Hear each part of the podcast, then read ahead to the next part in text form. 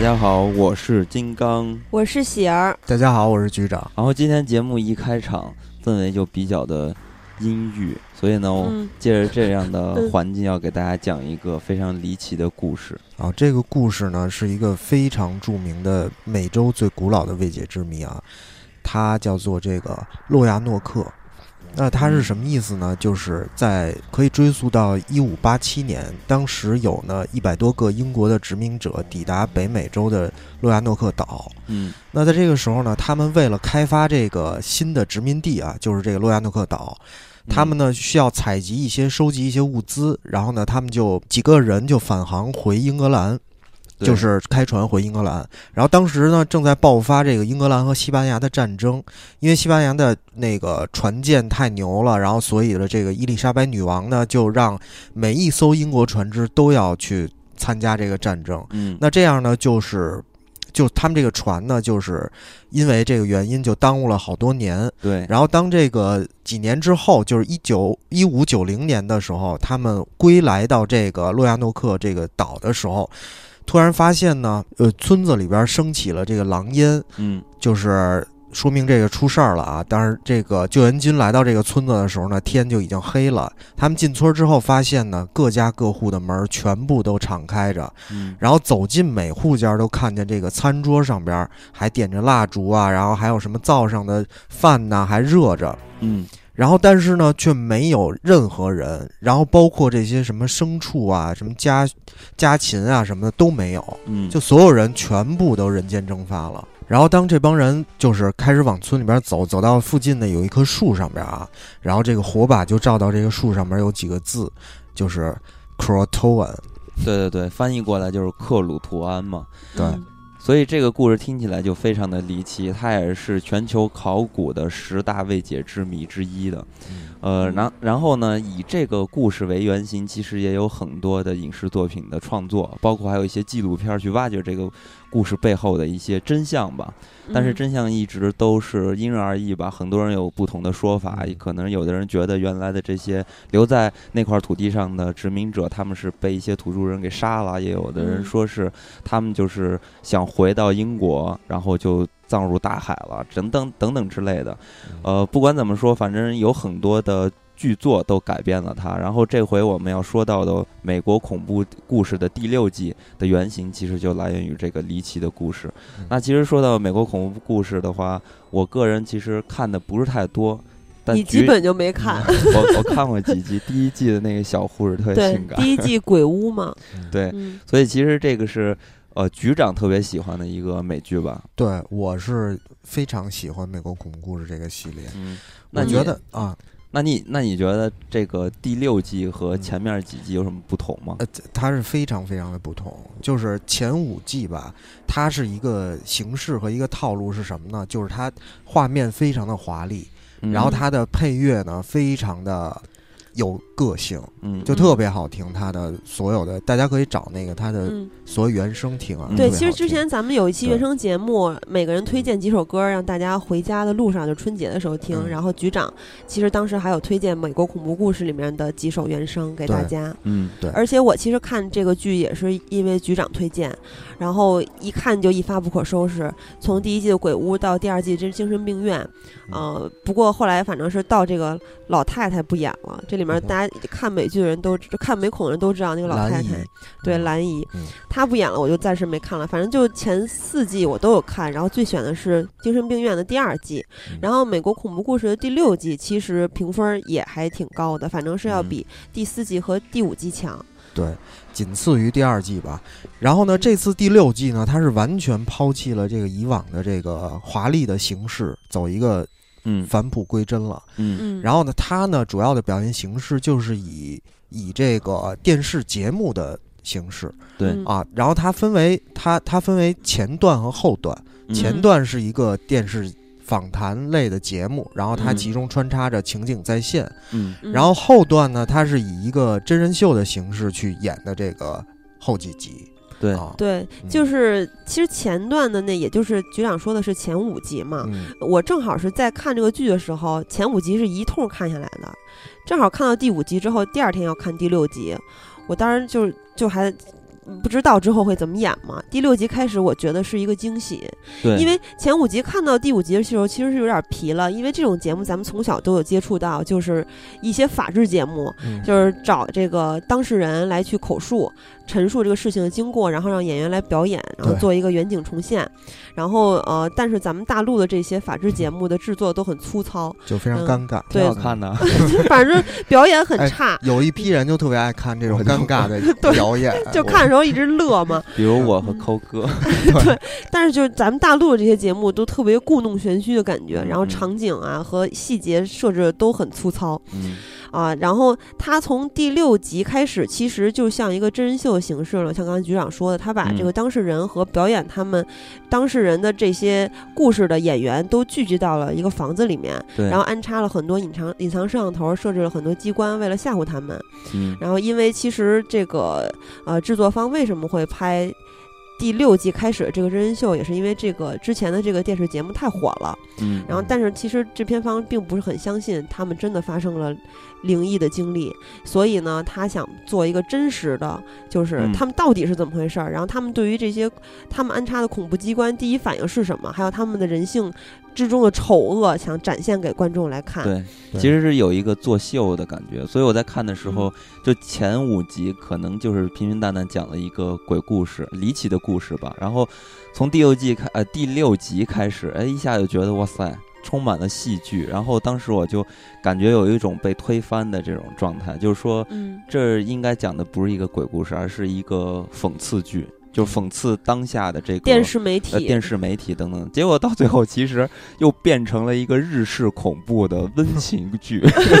所以，我觉得嗯。呃，整个第六季其实还是挺荒诞的。然后里边你嗯。包括它的元素是吧，还有它的这种拍摄的风格，然后它有故事，尤其它的戏剧特别充满了戏剧性，所以我觉得还嗯。挺好玩的。这个第六季，而且它这个这剧里边吧，它是有一些，还有一些很多调侃的东西在。嗯。我就记得我印象特别深刻的一句话，就是那个香蕉姐，嗯。她在即将崩溃的边缘就大喊说 说那个嗯说那个我不是美国人，我不习惯看到这杀戮的画面。对，我觉得值得一说的就是这个美恐的他的编剧，然后他这个人叫做瑞恩·墨菲，他呢就是我觉得他还挺牛的，嗯。他的代表作有这个《欢乐合唱团》嗯。嗯《整容室》《尖叫皇后》《美国恐怖故事》《美国犯罪故事》。嗯，我现在说的都是美剧啊，然后还有一个二零一七年新的叫做《宿敌》。贝蒂和琼，嗯。这个值得跟大家推荐一下，他是那个蓝姨演的，就是那个美恐大家都喜欢的那个老太太演的。嗯对，也是因为这老太太后来没演了，所以第四、第五季我都没看。嗯啊嗯，这个老太太真的演的出神入化，而且我觉得她演技跟其他人都不一样，就是你感觉她特别轻松自在的就把这个角色演得入木三分，而且让你不由自主的也跟随着她进入角色，真的是特别有魅力的一位老太太。那除了这些演员，你们还有觉得有什么地方嗯给你们留下深刻印象的吗？哦，其实演员还想多说一句，就是香蕉姐，因为香蕉嗯姐是我最喜欢的第二季的这个记者嘛。嗯记者其实他是他的一系列的呃调查呀，包括后来被囚禁啊等等，他其实是一个主要的人物线索嘛。然后香蕉姐。演演技也是非常好的，然后这季里面还有一个亮点，就是跟之前的第五季还是第四季一样，因为我没看，反正就是又有 Lady Gaga，然后对 Gaga 去演了一个女巫，然后而且还有就是之前我跟局长都非常喜欢的这个快银小子，现在可以叫快银小子了，因为他后来不是去演了快银吗？啊，反正我觉得这对我来说也是一个惊喜。嗯嗯然后像金刚刚才问的那个问题，就是有没有什么印象特别深刻的地儿？我觉得这种恐怖的美剧，所以印象最深刻的，对于我来说肯定是让我觉得害怕的地方嘛。嗯呃，第六季我觉得这个台湾人一家，也就是出现在这个剧里面的，就变后来变成鬼的这一家人，一家，他们的行动方式我觉得特别恐怖，因为是非常日式的，像嗯。蜘蛛一样，然后或者是像在当年看《咒怨》的时候那样，嗯。就在地上爬，而且爬的时候感觉还咯楞咯楞的，就是就是一板一眼的那种感觉。然后爬得嗯快起来之后，就像机械运动一样，然后嗯一快的袭击这个当事人的时候，我就觉得我也特别害怕。嗯呃，对，就看起来还还挺有这个亚洲嗯特色的这么一个鬼。然后它这里边呢，就是 这个剧里边就是大型屠杀鬼魂大型出没并且屠杀的这个时刻，他们在这个剧里边叫做血月，或者说嗯枯草月，对。嗯，然后我还特意在这个百度上面查了一下血月啊，就是其实中国对这月亮如果变红的话，也是一个凶兆会发生冤案的这么一个这么一个对。嗯，他说红色月亮为至阴寒之象，照世人间正气弱，邪气旺，怨气盛，戾气强。但我怎么从来没见过红色的月我也？没见过，我也没见过。然后欧洲人呢认为这个血月会唤醒黑暗魔力，然后印度人认为血月预示灾难。历史杂记曾有记载，血月现，国之将衰，气尽如坠狱，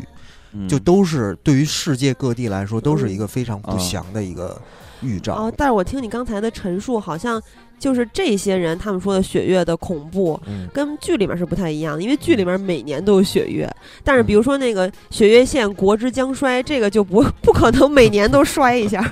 嗯 是吧？那就说明，反正这个血月应该也不是一个传说，现在咱们是没见过，可能以前真的是有。哇塞，这没有立场的人，不是因为我这人的立场就是什么都相信，不是，然后其实它呢是一种那个自然现象，就是说因为大气层怎么样嗯。怎么样，它就会啊。把月亮的其他颜色的光全部吸收，就只留下红色的光。那咱们在地球上看见月亮就变成红的了，啊，所以说是会出现这，种情况会出现不是一种很自然的现象啊。对，其实我刚才意思就是说，在现代社会的，尤其是城市，可能不容易看到。但是你看他刚才描述的，应该都是以前的，嗯就是历史中的一些，就很早很早以前的时候。哎，不是，我想起来了，其实有的时候你看月亮刚刚升起来的时候，它是偏红的。你看你看错了，那是太阳。不，真不是，就是月亮，因为就是因为大气层的折射，什么什么吸收嗯光、光的这个原因、嗯啊。然后，其实，在看第六季的过程中，我还想起了前五季的一些事儿，比如说。第六季开场就特别像第一季，一对儿夫妻经历了变故嘛。第一季是那嗯个丈夫出轨了，妻子好像也是流产了吧。然后第五季呢，啊不是第六季是丈夫被黑社会揍飞了，然后妻子流产了。反正就是他们后来也是为了改善心情，然后换环境，然后搬家到了这个所在的鬼宅。然后呢，就是大家会看恐怖片的时候，经常会看到，哎，你既然搬到了一个明显很有问题的房子里，或者是一个区域，那你为什么不走啊？所以呢，这个时候一般都会设置一个他们无法走的一个不可抗力，就是没有钱走，或者是被什么地产经济坑了之类的，所以他们就不得不离开这个恐怖之地。然后还有一个规律就是，阴灵对于他们的折磨都会逐渐的加剧，体现在第六季里面，就是随着血月的临近，越来越剧烈。然后其实，在里面出现了一对神经病姐妹嘛，然后他们开了一个养老院，然后折磨这些老人。嗯我也想到了第二季的那个神经病院，对，然后还有那个猪头男，然后我也想到了就雪脸杀手之类的，反正就是特别容易联想到嗯这个剧本身的前几季，但不太容易联想到之前的就是其他的恐怖恐怖电影。所以很多人都说这个就是大家不是嗯经过什么第五季还是第四季，大家都觉得特别差嘛。第五季对大家都第五季说特别然后大家一看这个第六季的前几集的时候，觉得哇塞，美恐又回归了。第五季，第五季，我觉得大家如果要看的话，我觉得还行啊。你可以把它嗯看成是专门给 Lady Gaga 拍的一个 MV 系列。然后呢，这个这个美恐第六季的这个这个房子里边闹鬼的这么一个设定呢，让我想到了一个这个也是在美国特别著名的一个闹鬼事件。嗯，这个名称呢，大家如果要感兴趣，可以查一下啊，叫做欧海尔豪宅的粉红女鬼事件。哇塞，这个事件闹得特别大，嗯嗯这个呃，就是闹到最后，这个呃多家电视台都对这个事件进行这个报道啊，或者说是去调查呀，这么一个。嗯他的大概意思呢，就是说有一个特别有钱的人啊，买了一个豪宅，然后这个豪宅大到什么程度呢？大到从那个我进门开始，花园入口到这个房子还要开数分钟的车才能到。嗯那就像大庄园一对，样嘛。非常非常大。然后这个他发生什么灵异事件了呢？就是说他跟他女朋友在睡觉的时候，经常会感觉到半夜有人爬上床，躺在他跟他女朋友中间儿，然后他俩嗯会被吓醒好几次。然后呢，忍受了好好好久之后呢，他们放弃睡在这个卧室，然后改睡为这个客厅的沙发上。嗯然而情况就更可怕了。嗯，有一天半夜，他们突然听到一声凄厉的女性尖叫的声音，就仿佛这女的在被虐待一样。嗯嗯然后呢，他俩就抱在一起，然后就不敢睡觉了，然后直到天亮。然后这这个时候呢，就是他们就已经已经不行了，然后就开始开始就是寻求帮助了。然后这个时候呢，就找找到一些人吧，反正就是来帮助他们。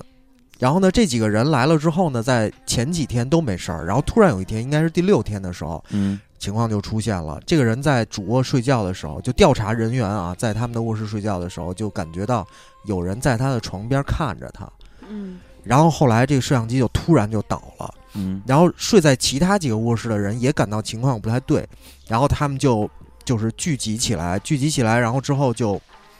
开始回放这个录像。嗯然后这个时候他就就是回放到那个床那儿，然后就看到白色的影子就开始在他床边聚集、聚集、聚集，嗯然后最后拍到了一张特别可怕的一张脸，嗯然后这张脸拍清楚的时候，然后摄像机就倒了嗯啊。然后呢，这个时候他他们呢去，反正是各个房间的摄像机。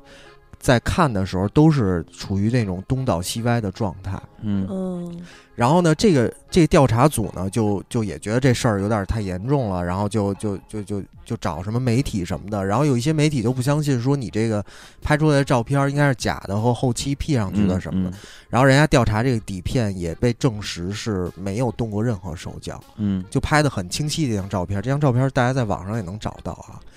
嗯，就搜索这个事件名称就可以找到了？对，搜索这个事件名称就很著名这张照片。然后呢，这个后来就有一些有一些人呢，就说说这个地儿是怎么回事儿啊？就说，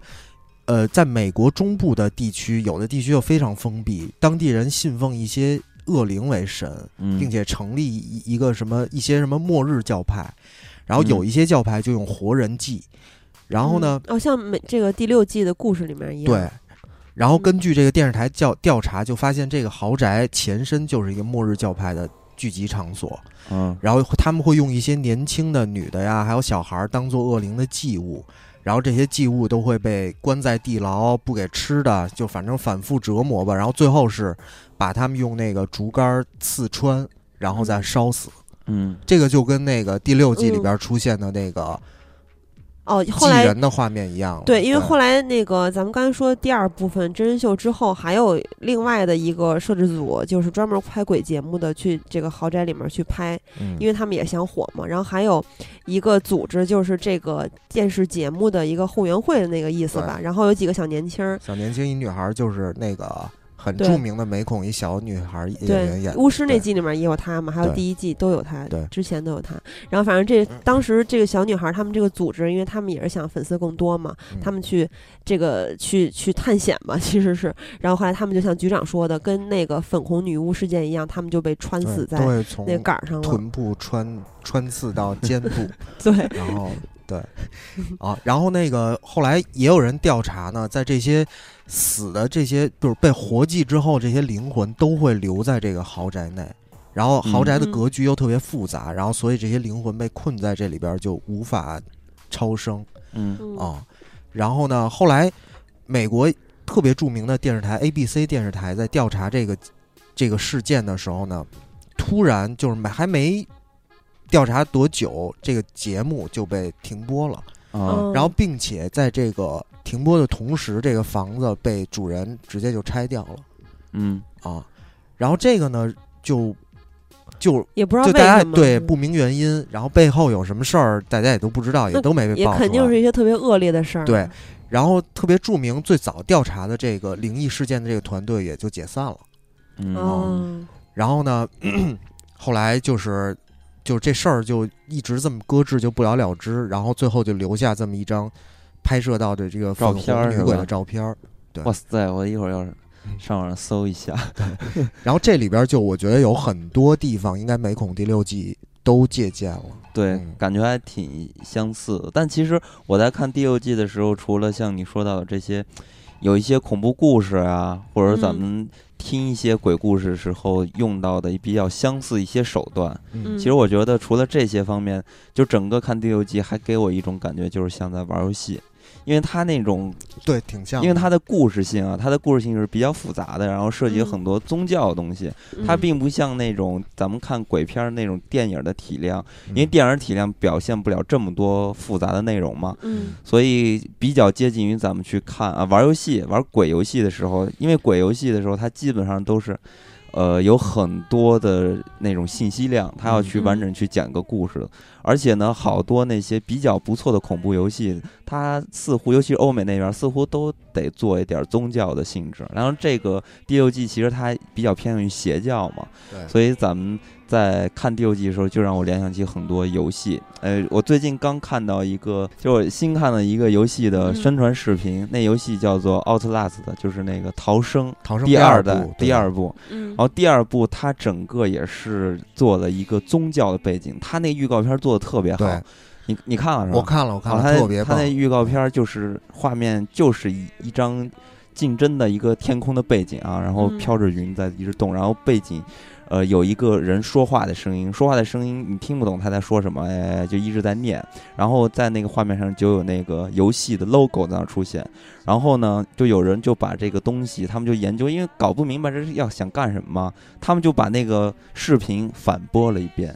发现那个人说出来的话其实是读了一个类似于我们要恶灵啊方面的一些东西、一些信息的东西，把它反着给读了一遍，所以整个感觉，反正我个人的感觉，这个片子就像玩游戏，嗯。然后支线非常丰富，然后整个剧情，然后涉及的这个呃细节和情节也特别特别的多。所以呢，其实本期节目说了这么多第六季，其实嗯。不想给大家剧透太多，就是大家如果喜欢看鬼片的话，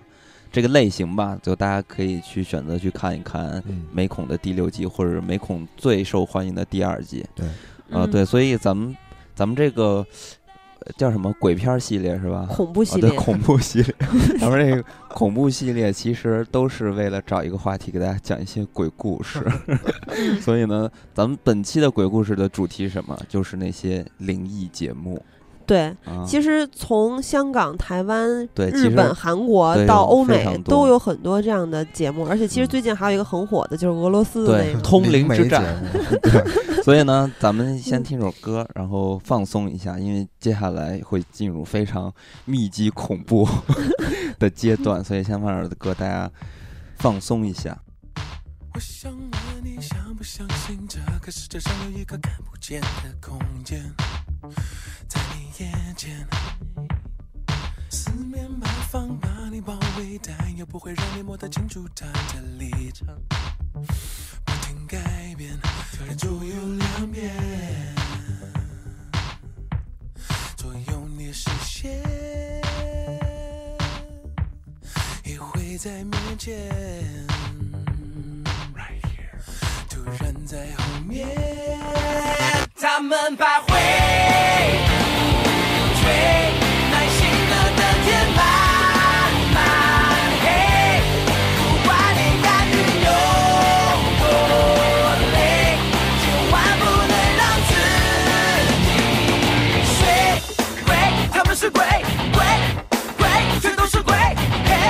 嘿，你不能睡。嘿，他们是看不到的鬼。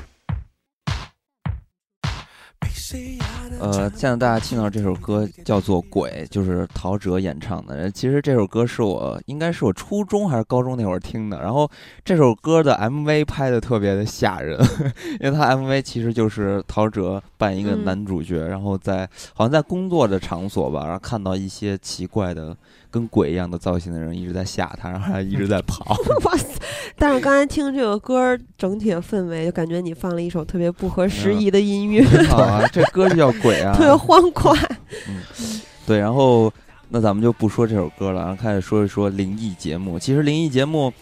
就是在咱们国内啊，就比少比较少的能接触到，啊嗯也就我说有点绕，就是不容易接触得到。呃，嗯唯一一个对我个人来说，可能小时候看。节目让我吓着的，其实就是走走进进科科学。走进科学真的是太有名了。走进科学它是这样，我觉得它名字起的特别牛，叫走进科学，但实际上这是一个特别神棍的节目。对，就是它里边有很多东西 给你拍的就是。就出自于呃满足大家的好奇心，是吧？然后给他前面说的特别的对对对。邪乎，而且他把这些事儿都拍成像鬼片儿一样。对，所以我觉得真正中国拍恐怖片儿最厉害的那些人，就是走进科学的编导组，真的特别吓人。我小时候看的那个，我最近又看了一遍啊，就给想给大家分享一下，因为很多人应该也听说过这个事情，就是哎，等一下，等一下，啊如果大家感兴趣的话，其实可以在网上找一个帖子，叫做“走进科学，走进你大爷 ”，就这么一个帖子，就专门说这个走进科学的啊嗯。然后接下来金刚可能会跟大家讲一些这个刚开始说的多么离奇，然后结果出现到最后到底是怎么回事儿的 故事。没有这个，其实还真的是引起过就是全国的这个讨论。就是那个背谁背着我飞行这个故事叫做，其实他的故事我相信大家也都或多或少听过那么一点儿。他就是说有一个男的，他晚上睡觉，然后第二天就跑到了另外一个城市。这个故事大家都知道，但其实这个故事里边很多特别离奇的事件，所以给大家简单的把这些细节稍微的交代一下，然后再给大家解释一下，就是最终得出这结论是什么啊。这挺有意思的，听这个故事非常非常离奇，就是有一个。呃，河北的村儿里边的一个男的，这个嗯男的他有一天晚上就是劳动完了，然后他就嗯。回去睡觉，然后那会儿是发生在一九七几年，那会儿也没什么业余的呃生活嘛，所以回到家十点多钟躺上就睡了，睡了，然后第二天一起来，哇塞，我到南京了，他到南京，了，然后他又到南京了，到南京了之后，他醒来一看，他就 懵逼了，然后说：“哎，我这是到哪儿了？”他也不明白这是什么地方，但是呢，当他正犯迷糊的时候，出现两个人，这两个人都穿着那个七十年代那个警察就民警，他那衣服还是那个白色的，呃裤子是蓝色的，有印象吧？嗯然后就是出现这么两个人，然后这两个人就跟他说：“你现在在南京啊，我我我们俩送你回家。”然后这俩人就带着他坐火车去了上海，去了上海，然后到了那个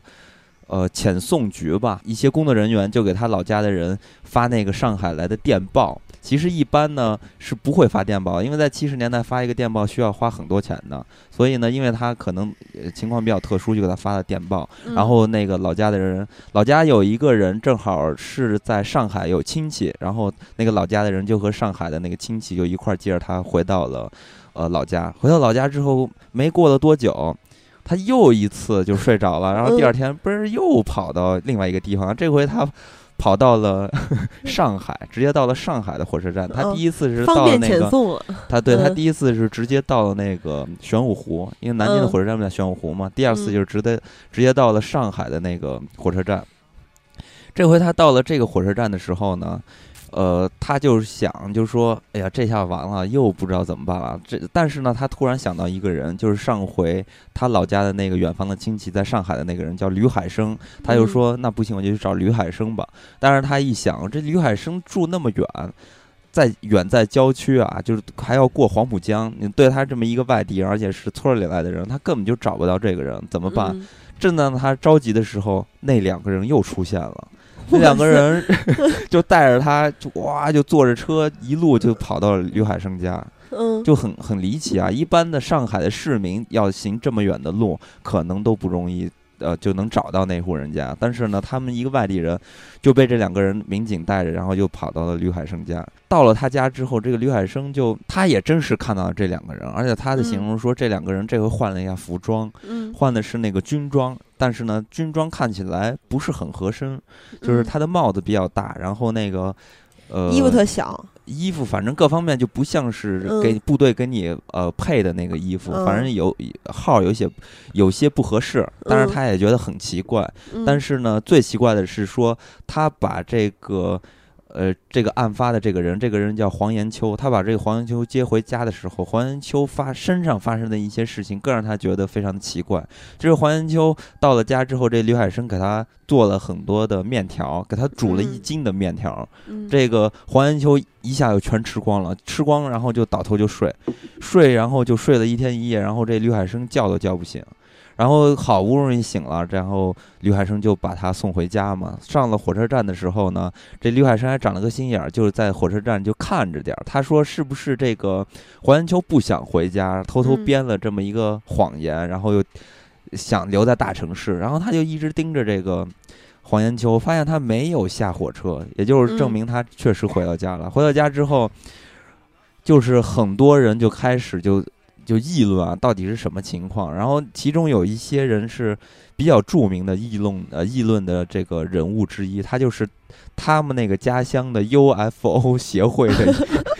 研究长吧，组长吧，算是他就是一直就是。抱持抱持有的一个观点就是说，黄延秋是被那个外星人劫持了，然后是被呃外星人一直在身上背着，然后全国飞。哎，我也是这么想，刚听到这个故事。对，然后第三次的事件就更加离奇了。嗯，那天他突然走着走着就晕倒了，晕倒了之后，他就他就说他被那两个人还是那两个人，就背着在天空中飞行，然后。飞行了，他消失了九天，然后去到了全国八个城市。这八个城市有什么？那个沈阳，嗯，然后还有福州，还有兰州、北京、天津啊等等这些地方。也就是说，在七十年代，呃，飞这么一圈，先不说这时间可不可能啊，就是金钱可能对他这种普通的农民来说都是承受不起的，所以非常非常的离奇。然后后面呢？这个记者呀，就是节目组啊之类的这些人，觉得实在太不合理了，就带着他去测谎仪，北京的测谎仪去测谎，然后那个当局就跟他说他没有通过测谎测谎仪，但是呢，黄延秋就觉得他不太满意这个说法，然后因为他觉得没骗人，是吧？对，然后呢，呃，这些记者就带着他又到了安定医院，然后就安定医院就那些医生就跟他说，他这是梦游症。嗯，大概意思其实就是说，他其实是有梦游症的。然后呢，他可能是真的是去过什么上海和南京这些城市，但实际上呢，他没有。就第三次失踪的那件事情，可能是他。撒谎编出来的是为什么呢？是因为他这个人，他可能小时候就不愿意留在呃农村，他其实就是想去大城市去生活。然后再加上，因为他刚开始啊，他刚开始他就说他自己是不知道为什么就到了南京了。然后之后他跟那个 UFO 会长那些人讨论，然后他就坚信是被外星人劫持了。所以说他又觉得他这是一种偏执。然后后面。因为偏执加上梦游，所以造成了他们撒出的这些谎。但是这个故事其实还有很多，就是在节目里边有很多细节都是没有展示出来的，还是有很多疑问的。对，其实我听完之后就有一个疑问，就是他如果是梦游，或者说他是偏执的话，那他应该非常相信他经历过的一切。对啊。所以他在测谎的时候就不应该被测出来撒谎，因为就是。人认为自己就是你被问到什么问题的时候，你慌了，你去想去演示的时候，才会有那个波形嘛，嗯，或者心率啊等等去监测，他怎么会被测出来有撒谎了呢？嗯，反正很奇怪。然后这件事情是，所以我我这边得出了结论，我觉得这是节目组完全是骗人，自己自己编的一个故事。对，然后我记得还有一个特别扯的故事，就是有一个老人，他会莫名其妙的自燃，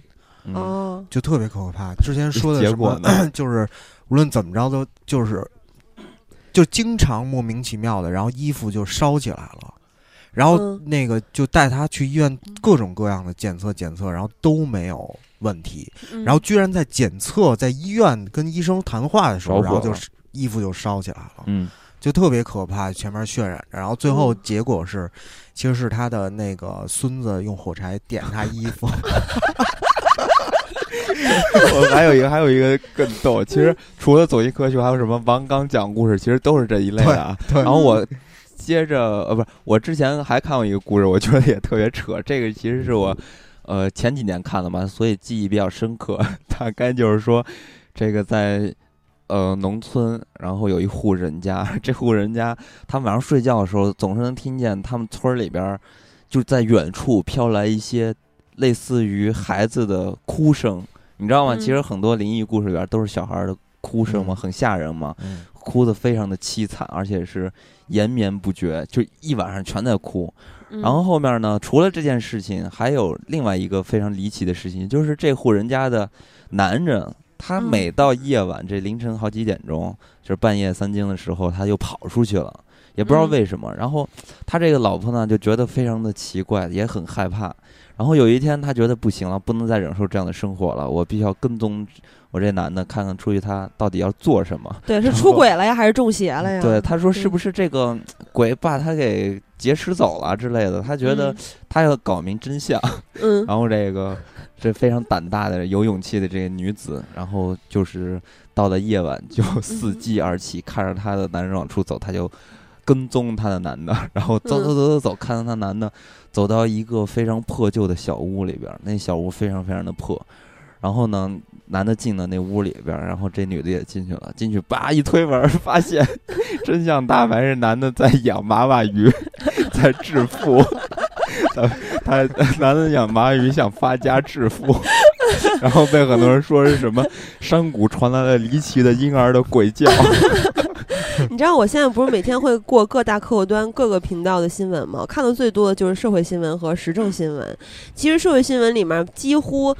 就是一周七天，有三天都会出现一个奇闻，就是谁谁就跟你们描述一样，呃，多么多么诡异，然后夜半孩儿孩子的哭声，然后最后调查发现是娃娃鱼，对啊、然后就 不让养娃娃鱼，然后国家就整治他们之类的。还有什么僵尸男孩儿？说这男孩儿他的特征很像一个僵尸，嗯，但是他最终的结局是什么？是因为这个小男孩儿他缺爱，他想引起他父母的关注，然后把自己涂的特别白。然后还有还有一就是说说有一个人带电，啊然后就是他嗯摸桌子，桌子带电，然后摸什么金属，金属带电，摸花花带电什么的，嗯，然后最后就说的特别邪乎，然后最后结局是他们测的那个电表坏了，不是，所以说现在咱们这恐怖系列节目变成了搞笑节目是吗？是你在放《逃生》这首歌之前，明明答应大家讲一些，这都是什么？咱们就不说国内的了，然后咱们大陆的啊不不说嗯大陆的，咱们嗯开始说说港台的吧。港台的其实是嗯咱们接触比较多的，嗯然后也是有很多非常离奇的鬼故事从那里边出现。嗯然后我这边儿我收集了一些，就是我觉得非常好玩的是那种明星他们自己亲身经历的故事拿出来分嗯。享，因为这种就呃不像那种第三者来去说明星的事儿，更让大家觉感觉这里边儿真实性啊。所以呢，我先给大家讲一个非常有意思的事情吧，也是民嗯。间的传说，就是 S.H.E，就是嗯。前几年不是特别，我小时候特别火吧，嗯然后他们当时呢就说，其实，在唱片界，在台湾那边的说法就是说，如果你做唱片的能遇上一些灵异事件，那象征着你这个唱片肯定会大卖。当时哦就是当时 S.H.E 还不火的时候，还没出大名的时候，他们不是有一首歌吗？叫《Super Star》。在那嗯首歌在制作之前，他们录完这首歌，然后就交给他们的那个骑士人员去听这首歌。然后嗯在办公室，那个骑士人员拿到 CD 的时候，就在工作的时候，当时他还没听这首歌，突然那个 CD 机就把这首歌就唱起来了。就嗯自己没人操作啊，他自己就唱起来了，然后他就觉得啊非常的害怕，然后他就跑了还是怎么之类的，然后第二天他就把这件事情告诉他工作人，就是公司的其他人员，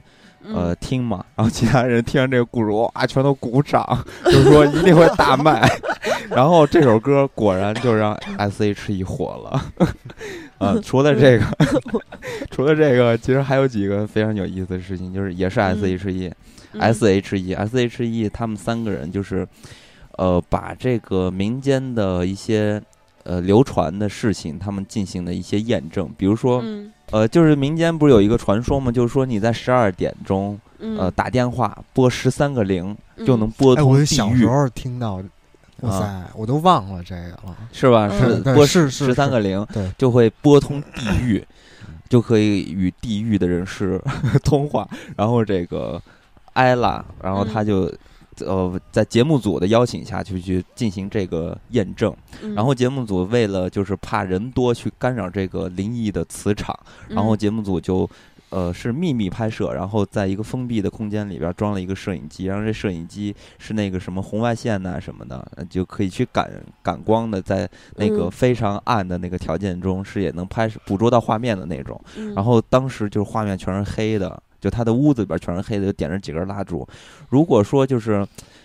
呃，你要去玩这游戏，真的你自己觉得心里也非常紧张，也确实很害怕。然后当时他又拿起那个电话，在十二点钟就拨那个零零零，就嘟嘟嘟嘟。当他拨到第五个的时候，电话嘣儿突然响了，然后里边说：“对不起，你拨的是空号。”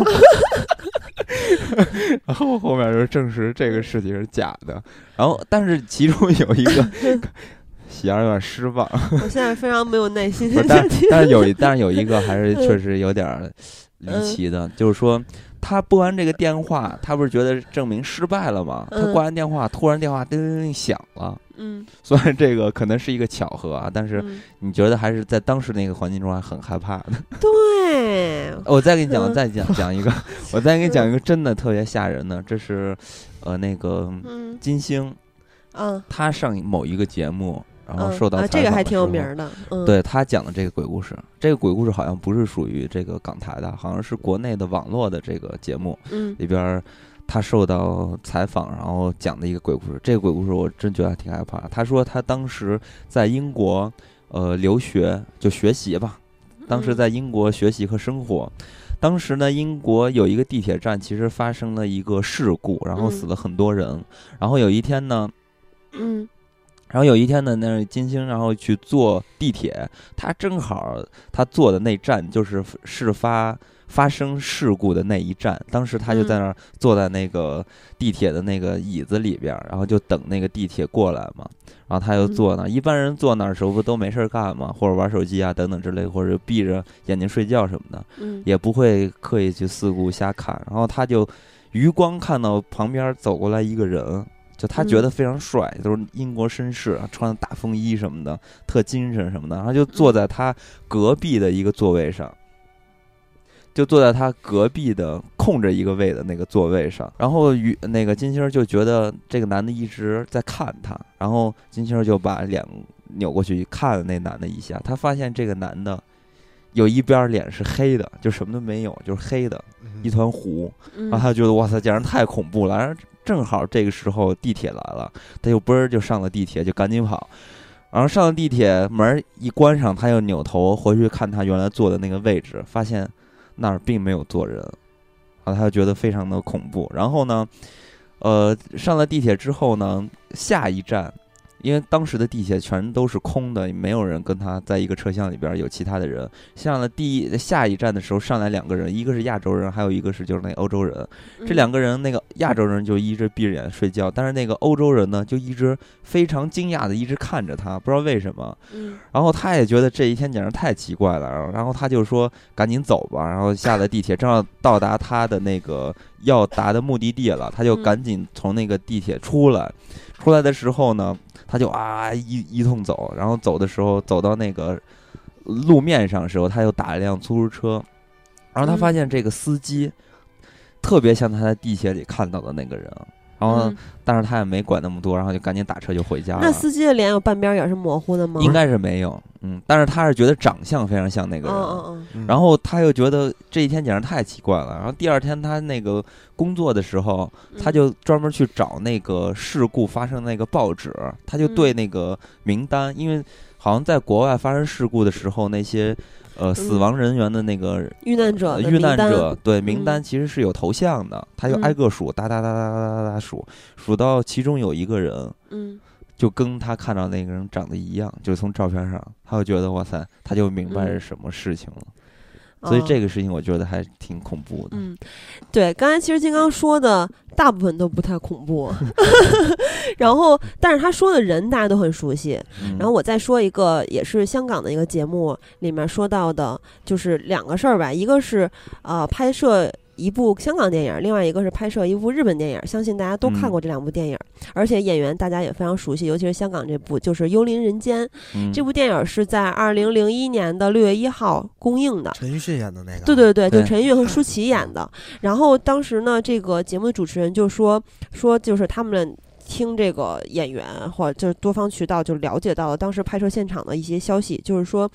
呃。曾经有好有几件事儿吧，比如说舒淇在化妆的时候，舒淇她是呃演两个角色，一个就比较善良的、比较干净的角色，另外一个就是呃化着大浓妆的，然后比较恐怖的那个角色。嗯然后舒淇在化妆的时候，副导演就看屏幕里面是一个浓妆艳抹，就是她另外一个角色形象，但这场戏明明是要拍她淡妆的那个角色的那场戏，然后副导演就说说别画了，别画了，说你这这场戏妆画错了，说咱们嗯要拍、今天要拍的是什么什么什么，然后结果说完之后，他们去检查，然后。嗯结果就说那那就不能不能这么着嘛，然后一看这个摄影机里面其实根本就没有袋子，然后当时大家就觉得这个事儿不一般，有问题，然后导演嗯就说、那我们就今天就不拍了。嗯然后还有一个就是有一场戏是，因为这个片子我真的印象特别不深了，但是它的海报上面还是就是剧照上面都有一场戏，就是大家坐在那个地铁里面，嗯嗯，然后，呃，舒淇就是那天啊、进到屋里，然后呢大家都进到屋里，比如陈奕迅啊什么的，然后这场戏就是扮演女鬼的这个。人他其实是一个临时演员嘛，然后他化好了妆，就特别恐怖的妆，那个妆发就是很像一个纸扎人儿那样的。然后嗯他是坐到这个，然后坐到这些人之间，就是这些演员之间，准备拍这场戏。然后呢，这里面有其中有一个是男配角，他坐在陈奕迅的旁边。然后呃，当时就是拍拍拍拍完了之后喊咔喊咔了。突然，这个配角就开始大叫，然后大家说嗯你鬼吼鬼叫什么？然后因为这个时候其实这场戏已经拍完了，他中间一直在忍耐，他不敢叫，然后不敢大叫破坏这场戏，然后反正就是大家说你怎么了？他说我看到鬼了。说呃，在拍这场戏，因为他们背面对面是有一个玻璃，然后这个假女鬼就这个临时演员坐的位置，他那个玻璃投射出来就是相同的位置有一个真的女鬼通过这个嗯玻璃的反射，然后再对他笑，一直在对他笑。嗯然后呢，那肯定就没有人相信啊。然后，但是这个人说说说，那那他就问那假女鬼说，那半小时之前你有没有进来对戏？而且你跟你说话，你也不讲话。然后这个演这个假女鬼的这个临时演员就说没有啊，我们临时演员怎么敢随便就进到内场？因为这个时候大家都在后场嘛。嗯所以我肯定是没有进来的。然后，那就是那他他说完之后，大家去检查录影带，结果呢，这个录影带里面确实没有拍到鬼，但是这个人就吓得够呛。他就是演鬼吓着自己了。然后还有一个，就这个事儿，我觉得还。就其实刚刚那也不太吓人，但是这个有一个叫《鬼水怪谈》，就是日本非常经典的一部恐怖片儿。然后后来嗯其实这部片子是二零零二年公映的嘛，二零零五年的时候美国还拍翻了一个呃拍了一个翻拍版，这两个我都有看过。然后就说这个日本鬼片儿在拍的时候，因为这个剧情里面就是。呃，水字来了，鬼就要来了，因为鬼嗯是在天花板上爬行嘛，然后他这个嗯从身上他就往往下滴水，然后 有一场戏就是。呃，他们这个时候其实这个戏已经拍完了，然后他们嗯。在这个剪辑室里面去剪这部片子的后期去做后期，然后呃，这个黑木瞳这场戏是黑木瞳演的这个角色就是母亲嘛，带着他女儿嗯。住到一个新家里面，然后呢，这个剪辑师剪辑到这场戏的时候，他的那个嗯。剪辑室里面就开始滴水，因因为这场戏里面就是新家里面那个那个女鬼身上往下滴水嘛，嗯。他剪辑室里面也往下滴水，然后就就是等于说这个电电影里面他他剪的这个剧情到了什么地方，他的剪辑室里面就发生了什么，嗯然后就当时这个剪辑师也觉得非常恐怖，然后。嗯然后据这个当时这个呃香港恐怖节目主持人说，预告片里面还有录到一个男的声音，非常怨念的讲了一些话。然后但是这个并不是他们当时就是拍预告片里面收音收的一个声音。嗯然后呃，这个片子在台湾，哦，我想想说错了，是台湾的一个恐灵异节目。然后反正这个片子在台湾卖的还是很好的，但是当时在台湾也发生了很多灵异现象。嗯，所以我觉得嗯其实你像这种电影儿的发生的鬼故事啊，很有可嗯能其实是炒作的一部分。对，嗯，所以呢，嗯我接下来要讲一个鬼故事，它就不属于炒炒作的一部分。这因为这嗯是一个歌手，然后这是孙燕姿，孙燕嗯姿就是当年也是上台湾的一个节目，然后她讲了自己的一个鬼故事。我这鬼故事真的挺吓人的，真的嗯特别害怕。他又说，当时采访他还是小 S，然后就是。嗯呃，孙燕姿又给小 S 讲了一个发生她自己身上的鬼故事。她又说她小时候啊，她睡觉的时候，她就老感觉，呃，有一个白色的东西，好像一直嗯。在他跟前儿，反正他能看着这么一个东西，他嗯觉得很奇怪。然后他站起来，他就去想去接近这个东西，他想看这是什么东西嘛。嗯。然后他就走走走走走，然后走到面前的时候，这东西就舔了他一下，然后舔了他一下，其实就大家可能觉得还挺好玩的啊，但其实真的最恐怖地方就在这儿，因为他看到这个鬼啊，就他嗯。面前的这个鬼，其实因为舔人的时候，你你说是不是他应该蹲下这么舔你一下，对吧？嗯但是呢，他看在他眼睛中看到的这个鬼没有有一个弯曲的动作，嗯也就是说，这个鬼的舌头非常长，就他的脑袋在他的高处，然后那嗯舌头呜呜呜垂下来，这么舔他一下，是不是特别恐怖？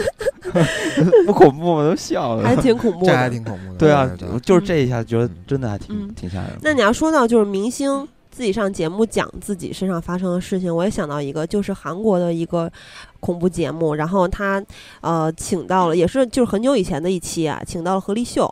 然后，呃，何立秀就陈述过他当年发生的一个事情，就是何立秀在韩国很有名嘛，大家都知道是谁，啊，非常有名的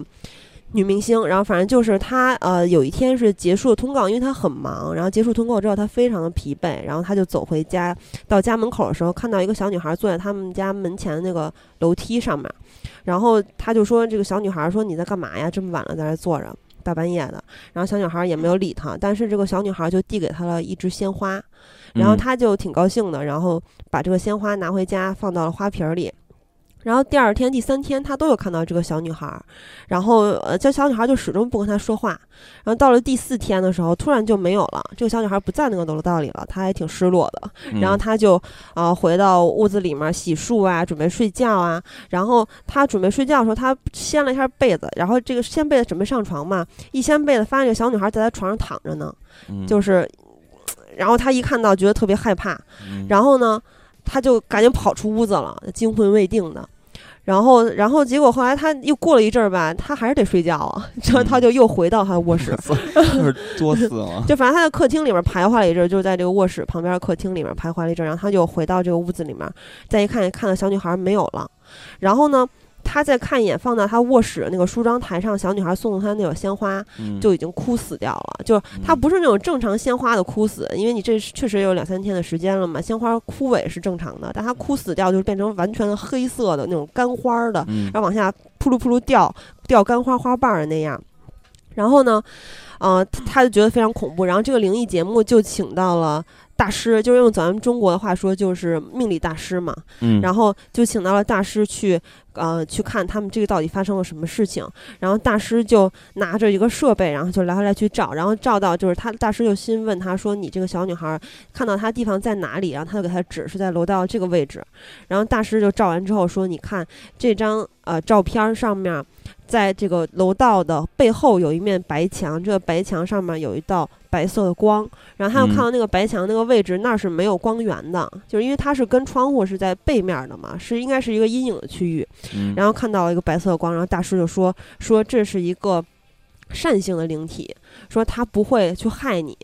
然后就还嗯好，然后他就还比较放心。然后这个节目还有当时跟何立秀一块儿参加的，还有 Super Junior，那会儿应该嗯是 Super Junior 非常非常火的还有韩时期。庚的？呃，没有韩庚，但是有崔始源。我其实也啊不认识几个人，因为嗯我没不喜欢 Super Junior。然后反正就是当时呢，Super Junior 有一个东海，嗯，东海这个人他就说说在零六年的三月初的时候，他因为他们是住集体宿舍嘛，这些成员都住在一起，然后每两个人一个房间这样的。他说就嗯。三月初的时候，我有一天睡觉就感觉自己被什么东西压住了，就是当时感觉是我想起来，想起来呢就是怎么也起不来，感觉被什么东西在后面给拉住，然后嗯。上面又压着，然后呢，这个人他也够逗的，他这个东海他在他的床旁边放了一个镜子，然后 反正就是他当时，呃，因为怎么也起不来嘛，然后他就看到就是。就是斜眼一看，看到镜子里面有一个鬼在他的身体上面悬浮，跟他面嗯对面。嗯，然后他有四五次都不知道是真的还是假的，反正就反复的梦到这个事情。嗯然后这个就是等于说这个鬼有反复的出现，说很有可能就是他是灵体嘛。嗯然后他这个嗯不就是在在咱嗯们中国的这个风水上，不就不就嗯犯了大忌了吗？对，因为他睡觉的地方就有一个镜子，还照着他。嗯，对，然后所以说这个摄制组也给他们请了大师，然后反正也安了隐藏摄像机，然后就后来确实就有拍到拍到东西，就在这个成员之间，就每个屋里面都安摄像机，后来就拍到了。然后但是他们就后来就说说他的房间里面的灵体就是一个恶性的嗯灵体，是有攻击性的。其实咱们刚才讲的，然后我也给大家讲一个啊，嗯就是呃，就是中国的事儿，就是有一个朋友的朋友，他是嗯。跟随一个大明星的一个工作人员，嗯。然后呢，他有一次呢在住酒店的时候呢，这个人信佛啊，他每嗯。次都会嗯。随身在行李边带着一个小佛像。嗯。然后他有一次住酒店的时候呢，他就把那个进了酒店之后，他把自己东西摊到那个桌面上，然后顺便嗯。就把这个小佛像放在桌子上。嗯，他没有放在桌子边缘啊，嗯。他又放在桌子中间，然后就去厕所去洗佛倒了洗手什么的，怎么着？嗯然后还有突然听见外边呱就就是什么东西倒了的声音，然后进嗯屋一看，桌上的东西还有佛像全部都翻倒在地上了。嗯然后这个时候他就害怕了，然后就因为那个明星都会随身带着大师，你知道吧？嗯嗯然后他就赶紧去找那个敲那个大师的门儿，然后那个大师就上来进到他房间转一圈之后，什么话都没说，就跟他说说走，然后就走了，然后就是没大师都不让他回去了，对。然后后来就哦就直接去大堂跟那个工作人员说说，你帮我把房间东西收拾好了，然后就不是我是说如果嗯如果不是大师的，其他人进来也跟大师会说走，什么意思？就比如说是我的话，我也会跟他说走。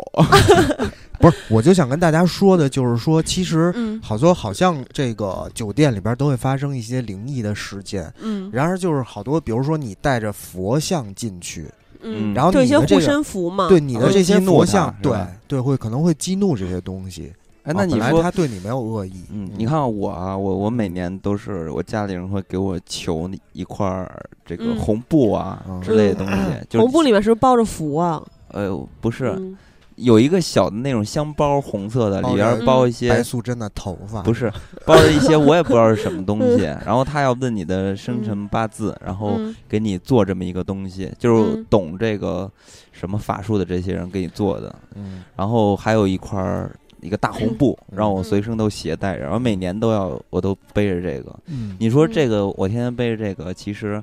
嗯，应该对我也有也有帮助吧。你？又不住酒店，对，是这样，因为我正好看了一个节目，是台湾的，它叫做《第六度空间》，然后就是有那么呃四五集，它就是讲的是出门在外旅行的一些注意事项，其实也嗯。就讲到了护护身符，这样可以跟大家说一下，因为嗯。我们有一个在中青旅工作的朋友，就说最近他每天加班都到十点多，因为呃现在个签非常非常多，现在其实是一个嗯。旅游旺季，很多人都在这个这段时间去出行。然后呢，其实当时这个节目刚开始的时候，他们就有问主持人就有问说啊，这里面当然这参加这个节目的人有两个大师，然后有明嗯。星，比如说大家非常熟悉的陈为民，嗯。就是大家康康熙都非常非常熟悉，然后还有就是一个一个小明星，一个女明星，反正就这些人吧，然后还有一个神鬼大王秦伟。对，然嗯后就问说你们有没有什么随身携带的东西？你觉得它是可以守护你的？像刚才金刚说的那个红色的那个袋子，嗯就是家里给请的。而且还有佛嗯牌儿，我还有一个金的观音，哇塞，你这怎么都不不一样？这泰国求的佛牌就是吧？以防到客 世界各地。然后呢，当时这个神鬼大王秦伟就说，他随身会携带一本《天上圣母经》，就是他连带看电影都会带着。然后还被那个台湾媒体曝光了，就是他看电影带这个，然后被媒体查来着。嗯。他坐然后到那个拖地位上面，对，就这，对，然后反正就是，呃，他说这个，呃，还挺神奇的，就是后来有一个事儿，因为他烧伤了之后，他有负债，负债一点八亿台币，嗯。然后呢，就是大师就跟他说你要发愿，然后要念经，然后随身要携带着护身符，然后他就嗯请了诵经团去，呃，给他的那个录音带呃念经，然后他的录音嗯带就放到了庙里面供着，就是也是为了就是做一些贡献嘛，给寺庙。嗯。然后呢，他这个他说他这个录音带后来。确实一一这个发愿念经，然后又找人诵经之后，就一点一一点儿呃一年半之内就把一点八亿还清了。嗯而且后来很神奇的是，他这个录音带也像他的护身符一样嘛，然后他就也也也老随身带着。但是这个录音带放在寺庙这一卷儿，他本来印的那个封套是黑白色的，嗯他说不知道为什么变成了彩色的。就是他当时所有的印刷都是黑白色，然后当时还嗯在节目里给大家展示说，你看这个后面出现了一些彩色的那个喷墨，但其实他当时印的时候不是这样的。嗯然后呢，有另外一个呃小小女明星，她说她随身会携带着粉红色的玫瑰矿物盐，然后这是她什么东西？这是她护身的东西。然后她她其实我也不知道是为什么拿这个护身啊，反正就各种各样的都有。然后有一个大师说，他会随身携带那个戴手上戴五色线、七色线。你记得吗？金刚当时咱们还跟阿五一块儿在那个。北京一个酒吧街，当时有一个小嗯店还买过那个五色线，当时人家也说这个你可以保护你。然后还有就是呃，有一个导游，他就是台湾各地他都会工作嘛，然后其实嗯导游这个工作也会经常遇到一些奇奇怪怪的事情。嗯，他随身会带一个貔貅，然后还有就是 他曾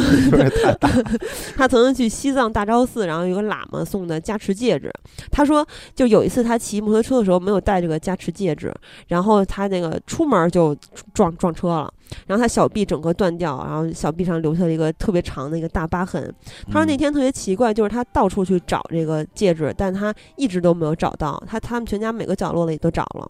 结果呢，他不就出门被撞了？撞了回来之后休养的时候，他发现就在他们家桌桌子底下，而且是非常非常明显的一个位置。他说，嗯看来就是他这一劫是逃不过的。然后他现在就戴那个戒指，戴到他的手都已经很明显能看出有个跟结婚戒指有一个痕。嗯，然后我最近啊，你嗯，啊，对，没说，你你说，你说。然后还有就是那个有人带桃木剑，有个大师，另外一个大师带桃木剑，不是那桃木啊？不是那桃木剑，就是你看你手掌这么大的一个小啊桃木剑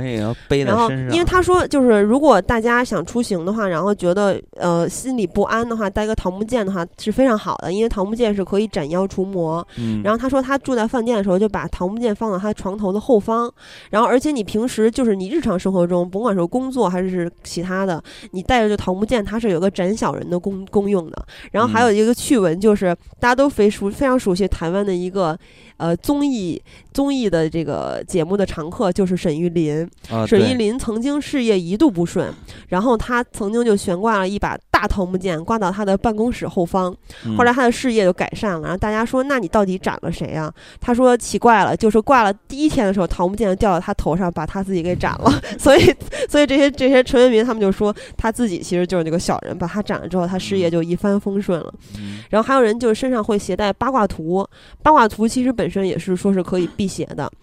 然后再教大家一个小窍门儿，就是如果你因为当时这个大师就说说你身上带着这些呃护身符的话，像金刚说或像刚局长说的吧，就是你本身带这个东西，你如果没带可能还好，你带了它反而会就激怒这个房间里的脏东西。嗯但是其实一般人就是像这位大师，其实也是建议大家带的，因为就是当你遇到了鬼的时候，遇到了或者遇到了一些灵异的事件的时候，嗯你临时去做一些反应的话，你心里是没有底的，可能很有可能像恐怖片里面那些人，你就哗大叫，然后然后就被整死啊，因为你就没有你的形式是失去理智的。嗯他如果但是你如果带这些，比如说桃木剑什么这些东西的话，你就会心里有一个底，你会觉得反正我带着它呢，你来就来吧，我也不怕你。嗯然后他还有教大家一个最简单的方法，就是假如你真的忘带了，或者是你什么都没带，就可以 纹一个大宝剑，你可以不是就差不多差不多，就是你一个大宝剑，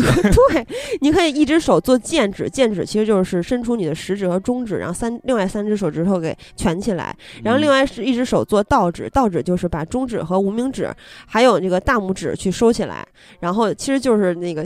摇滚的那个手势，然后你把你的食指啊和、撒旦手势，对撒旦手，然后你把你的食指和那个呃小拇哥去翘起来，然后一一个这个一只手做。做做剑指竖立着，另外一只手做做倒指横在这个剑指的下面，然后你遇到坏事的时候，你又逃不了，你就冥想，然后就看你平时拜哪家师傅，比如说你拜济公，你就冥想济公，从你的这个眉心处开始冥想，然后或者你，或者你是拜关圣帝君，你就你就冥想他，或者是你拜什么天上圣母或者玄天上帝，你就大地，你就可以冥想你，你就你你信奉的这个神灵，然后这样的话鬼魂自然就会退开。当然这我也不知道到底有没有用。他说还有一个方法就是可以做五雷指，五雷嗯指是就是。是呃，所有的手指头都蜷起来，然后呢，大拇指在这个四个手指的下面，不要把大拇指收在其他四个手指的中间，像平时的握拳一样，放在把大拇指放在四个手指的下面。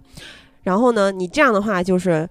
也可以有一定的效用，就是两只手一起做五雷指。然后他，但是他他还是就是最后他总结，他还是说说真的，你到时候很有可能你这些手势教给你，你根本就来不及想起来，或者你会临时就忘掉。这不是看那林正英的电影看多了吗？反正他们就是台湾非常有名，挣很多钱，然后帮很多，嗯据说很多台商和明星解决问题的大师，嗯就是就是他们传授的，大家就信则有，不信则无，可以听一听。那个林正英就是当时他拍那个僵尸那一系列江氏道长那一系列啊，很多人不嗯就说嘛，他是不是学过这个刀法？嗯因为他看他那个动作特别专业，而且特别帅。嗯，然后后面就有人就。呃，官方上就说过，其实他们那嗯都是他们武术指导自己编的动作，所以根本就都是假的。哎，你刚才你想说什么？你说哦，没有我嗯我刚才想说，就是我最近就老找不到东西，找啊，你说东西就就就，找那你说呀？嗯啊，然后刚才听喜儿讲说那个东西找不到，我就想到，其实我最近也老找不到东西。就有我嗯电子烟放在桌子上，就明明放在桌上，然后我就找就找不到。嗯我本来就坐在桌子上，它就放在嗯我的手边，然后我就去别地儿找，整个房间都找完了之后，然后回来一看，在桌子上，那就是你没找着。找 好几次。那你这就是迷之黑洞。其实局长跟我有带一个，我们认为就是我认为，我不知道你是为什么要带这个，反正我是认为这是我的护身符，就像金刚那个红布包一样。我手上左手的那个手腕上有有有拴上一根红线，它是用那个双脚的方式拴的，嗯然后这根红线最后是用那个打火机点了之后把它封住的。哎，我这没封，我大哥，咱一块儿去弄没有没有，我前一阵儿还摘开摘下来哦，了。你你摘下来对了，，摘下哦，来就不你是不是摘下来的时候找不见的？我是电子烟我是不是 我是嗯头一次就红绳儿啊，还真的千万不能剪。对啊、我之前嗯之前是为了做一个新的，然后结果就把旧的给剪了。然后嗯剪完了之后，虽然已经做了新的，但是还是倒霉了。对，你知道嗯，就说这个红绳儿，它是可以帮你辟邪的。然后我戴这个也是求一个心安嘛。然后就是说，如果你这红绳儿有一天断了，或者说你这个咱们锁的这个那打火机封的这个扣儿如果开了，那它其实就是帮你挡了一个灾。那你无缘无故把它剪掉，或者你把那扣儿给松开了，这说明你去想招一个灾。反正就是，呃，这就是我的护身符。然后今年我去潭柘寺的时候，那个潭柘寺那个呃大年初三去去请了一个金刚结，每天随身携带在书包里面。嗯，我觉得就是也可以庇护我吧。哎，那你说我有一个疑问啊，嗯就不知道咱们听友有没有懂这个的？你说我这书包里背那么多嗯法器，会不会相互他们之间犯冲突？我觉得你带的太多了，你这都不同教派，然后你这 法器太多了是吧？对，应该精简一下。嗯，比如说就这个节目里面，就呃主持人一个女主持人，她就说说她曾经去香港九龙附近，那个附近有一个非常有名的饭店，因为我没去过香港，可能去过人就知道，可能还住过这个酒店，反正就是。她去的那个前一天，他在跟他们公司的那个唱片企划去聊，他要去香港啊，订了哪个酒店，什么行程。那个就说啊，你要去那儿啊，你知道吗？我们每次那个去做唱片宣传或什么各种去工作的时候，都会住那个酒店，那个酒店不干净的。但他就嗯特别生气，说我第二天就要去了，行程已经定了，然后香港就这么火的旅游的地方，根本就没办法改酒店啊！你现在告诉我，不是给我添堵吗？嗯然后呢，但他既然已经知道这个事情，他就还是带了一个碧玺去辟邪，因为碧玺嗯其实也算是玉的一种嘛。嗯然后那天呢，他是到了香港住那个酒店，是老公和他的儿子住，然后他自己和他的女儿住。然后第一天晚上，他就把那个碧玺一直抱在他的怀里，他也不敢放到哪儿，怕掉地上之类的，他就一直抱在他怀里，然后嗯一夜都没怎么睡好。但第二就是他他自己一夜也没发生什么事情。然后呢，在第二天吃早餐的时候，他儿子跟他说说说妈妈，你以后能不能不要订这个酒店？这个酒店好奇怪。他说怎么了，儿子？他说这个儿子说他的床一直就被人摇。因为他跟他老爹是一人一张大床，还两张的两张大床的那种房间，然后他说他的房就一床就一直被人摇，然后呢，当晚他妈也不敢就是就是跟小孩说你撞鬼了什么之类的，然后这嗯。酒店也没法换，也没有其他房间，然后他妈就把那个他他那个碧玺偷偷的塞到了他儿子的枕头底下，嗯。然后第二天吃早饭的时候，他儿子说说说床不会摇了，嗯。说但是呢奇怪，那个天花板一直有砰砰砰砰的声音，就一直嗯在撞击的声音，但是嗯就是什么都没有，而且是从房间内部发出来的声音。嗯然后他妈就觉得太恐怖了，就是说这肯定有问题，然后他们就提前退房回家了。然后当时这个命理大师就说说香港是阴灵最多的地方，然后当时就有人问说为什么呢？说因为香港就是从很早的时候开始，它的观光就很兴盛了，它也就一直是一个旅游大家都非常爱去的城市，所以。香港的饭店基本上没有空的，他在这个就旅游非常非常兴盛的时候，所以呢人多了，人多虽然看起来是个好事儿，人来人往，阳气重嘛，但是人多了，然后又住久了，这个饭店有年头了之后，多多少少都会发生一些事情的。比如说有一个命理大师就说，他曾经在去香港玩耍的时候，然后他他说他能看到啊，也不真的假，他说能看到鬼的。他他说一进房间就看到一个灵体，这个灵体是一个老先生在椅子上坐着看书。嗯，然后到了晚上吃完晚饭，他就是他，因为他看到了，他一他说他他干这行的，那如果还怕鬼的话，就不要混饭吃了，所以他就也也没有说要换房间什么的，他就说看到了，他认为看到了就是缘分，所以他就非常淡定的去吃晚饭了。吃完晚饭回去之后，他看到这个老先生，就是呃周身在发光，然后 他说他说这个情况是什么呢？就是说这个阴灵要你渡他，渡他是什么呢？啊其实就是他要你的阳气。他说那那既然这样，我们相逢是缘，然后他就说那我就给你吧，你能拿多少是多少，就把我的阳气拿去。但是他他肯定也不会让自己死，他的意思是这样啊。然后反正他就说他十一点多就准备睡觉了，然后那个他先打坐，然后这个老先生就在放光，放光完了之后他就睡他就睡觉，然后睡觉完了他就。一直就是，他就看到他阳气渡到这个老先生的身上，然后到了三点的时候，他拉肚子了。然后呢，他就是他说出门在外呢，很容易拉，就是被冲到。被避谢霆锋是吧 很容易拉肚子。对，他说如果你被冲到了，你就会拉肚子。所以很多时候大家出门在外拉肚子，很有可能是被什么东西冲到了，吸了，就是伤害了你的阳气。哇塞他，那我老拉肚子。对啊，就出出门的时候是吗？然后他说，就是他十几分钟到半个小时就会拉一次。然后那天晚上就是大家一块儿吃的饭嘛，然后他肠胃也很好，然后所有人都没有拉肚子，只有他拉肚子。然后他就他说他就是一直拉到早上八点钟，然后就全部卸干净之后，然后就 没事儿了。对啊全部卸干净就没事儿了。对，不是全部卸干净之后，然后就因为他这个人就渡完了，他就走了。所以他就没事儿了，然后还有 都不恐怖。啊，那我那这样吧，我给你讲一个我觉得还挺恐怖的，就是迷信。就是呃，曾经在这个呃，是这这是那个他们这期节目里面的一个导游讲的，因为他就这个导游他呃说屏东有一个很大的饭店，就挨着海边儿的，也是一个很有名的饭店，说其中有一个房间是在他们导游界内部的人都知道的，那个房间非非常非常有名儿，就是这个饭店最边上的一个房间。然后呢，有一天就是。有两个女生是自由行，然后就是她们两个一进这个房间，然后就发现了一地的海沙还有脚印儿，然后他们就说说打电话给饭店说你们怎么不打扫啊？说你们这嗯房间我们来之前也不清理，我们要换房间。然后饭店就说我们没有空房间，不好意思，说那我们现在能做的只能是给你们打扫或者你们退房。那他们俩刚来肯定要玩啊，人就不愿意退房，结果他们就去海边去玩去了，然后打扫完之后去玩，玩完回来之后。